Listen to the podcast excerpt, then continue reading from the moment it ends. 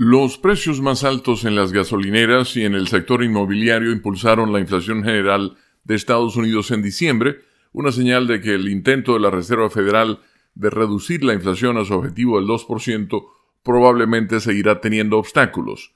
Según la agencia AP, el informe del Departamento de Trabajo muestra que los precios en general aumentaron tres décimas porcentuales respecto de noviembre pasado y un 3.4% respecto a diciembre de 2022. Esas alzas superaron el aumento mensual anterior de una décima porcentual y la inflación anual del 3.1% en noviembre. Las cifras de diciembre estuvieron ligeramente por encima de las previsiones de los economistas. Los costos de la vivienda representan más de la mitad del aumento de los precios de noviembre a diciembre. Los costos de la energía, encabezados por la electricidad y la gasolina, junto con los precios de los alimentos, también contribuyeron al incremento. No obstante, excluyendo los costos volátiles de alimentos y energía, los llamados precios básicos aumentaron apenas tres décimas mes tras mes, sin cambios con respecto al aumento de noviembre.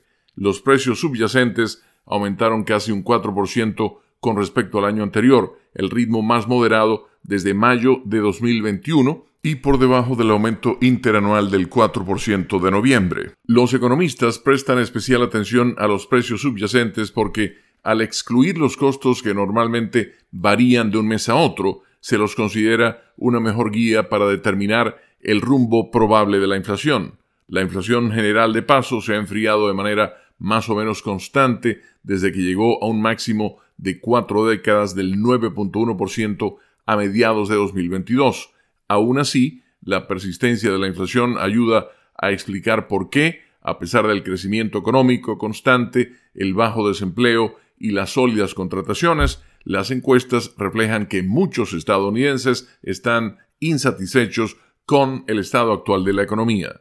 Con la nota económica desde Washington, Leonardo Bonet, Voz de América.